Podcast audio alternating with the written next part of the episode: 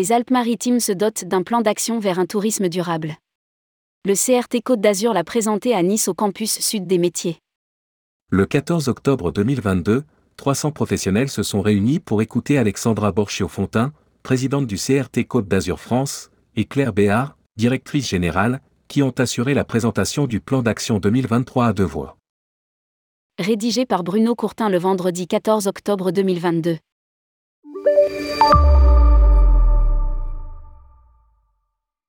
Les dirigeants du CRT Côte d'Azur, qui ne recouvrent que le seul territoire des Alpes-Maritimes, ont jugé la I, saison estivale 2022 exceptionnelle, marquant enfin un retour à la normale.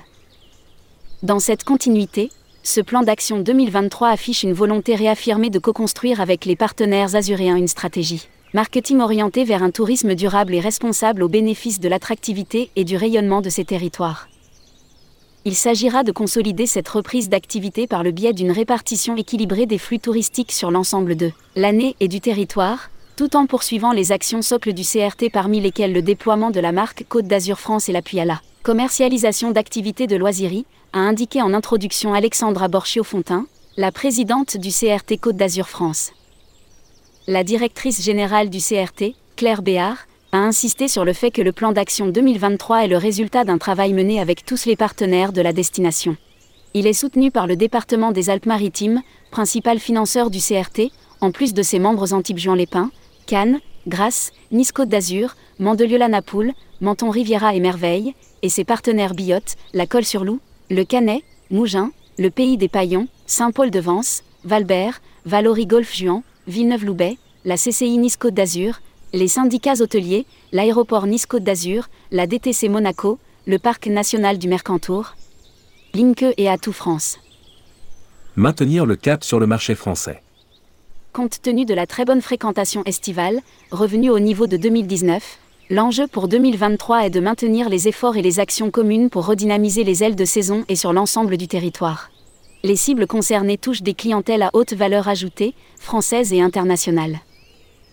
Les touristes français représentent déjà le pilier majeur du tourisme azuréen, avec 54% du total des séjours en 2022, dont près de 20% de primo-visiteurs. De son côté, la clientèle européenne, 75% de la clientèle étrangère, et les visiteurs plus lointains visitent plus facilement le territoire sur les ailes de saison.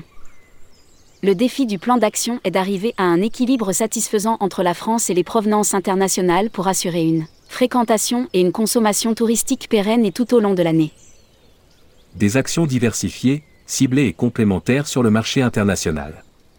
Le premier outil sera un positionnement digital ambitieux, via des partenariats avec les médias nationaux et internationaux, une présence accrue sur les salons, et des missions fédérées à l'étranger sur des marchés à haut pouvoir d'achat, Amérique, Moyen-Orient et Europe du Nord. En parallèle, la Côte d'Azur va chercher à se faire davantage connaître sur des marchés émergents comme l'Inde. Les Alpes-Maritimes peuvent s'appuyer sur une marque territoriale forte, Côte d'Azur France, dont le déploiement s'appuie sur plus de 160 ambassadeurs, 280 partenaires professionnels et institutionnels et 15 entreprises licenciées. Avec plus de 850 000 abonnés sur les réseaux sociaux, la destination se positionne en tête du classement des destinations régionales françaises les plus dynamiques, baromètre national We Like Travel, été 2022. Lire aussi, le CRT Côte d'Azur fête ses 80 ans avec un bon bilan. Un plan qui veut accentuer la crédibilité vers un tourisme durable. L'un des leviers du plan d'action 2023 est de continuer à renouveler l'image de la Côte d'Azur et agir sur l'impact environnemental des visiteurs présents. La thématique nature active et inspirante doit inciter les visiteurs à découvrir le haut et moyen pays.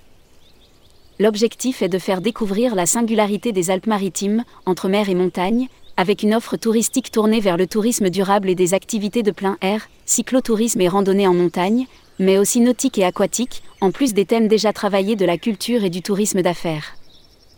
Face aux enjeux environnementaux, le tourisme doit aujourd'hui, plus que jamais, être pensé raisonnablement, en limitant notamment l'afflux de visiteurs à une même période au même endroit, travaillant ainsi sur les ailes de saison et la valorisation de l'ensemble de notre territoire. Explique Alexandra Borchio-Fontin.